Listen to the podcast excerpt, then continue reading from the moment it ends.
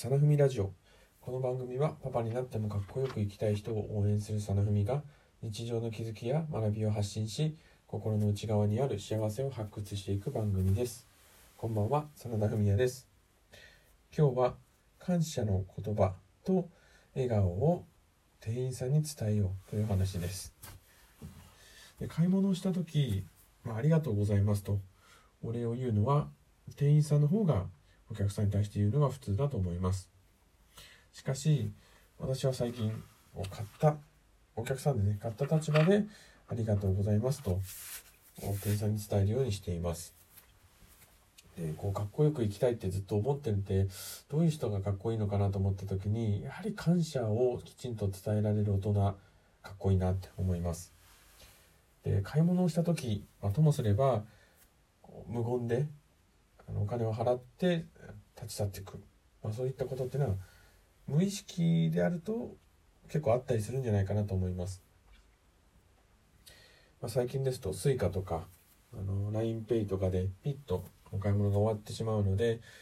店員さんとの交流っていうのもほとんどなかったりします。ただよく見てよく、まあ、例えばコンビニとかで買い物した時に店員さんがどんな人だったのかっていう店員さんの顔を見たりしますでしょうか。意外にこう顔見ずに商品だけ見て買い物して外出てしまうそんなことがあるんじゃないかなと思います。その本当に10秒かもしれない一瞬で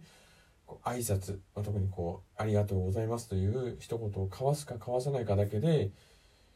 まあ、人生といいますか自分のこの感情っていうのが変わってくるんじゃないかなと思ってます。しかもこう「ありがとうございます」と言われて、まあ、嫌な人っていうのは、まあ、嫌味嫌味で言う時でない限りいないと思うので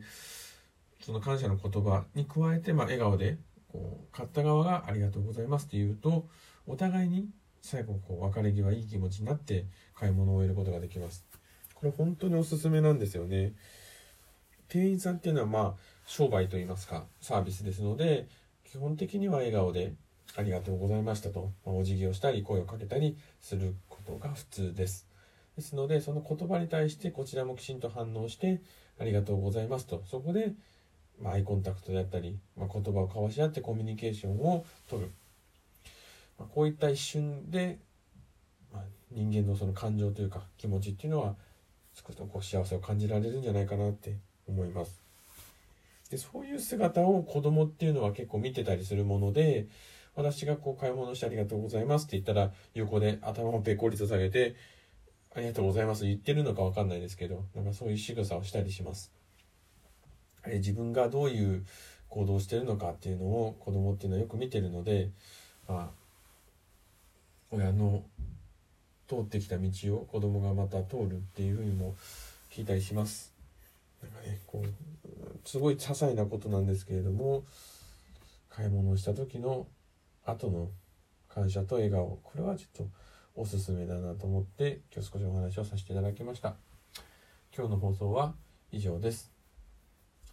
この放送を聞いてよかったなと思う方は是非ポチッといいねボタンを押してください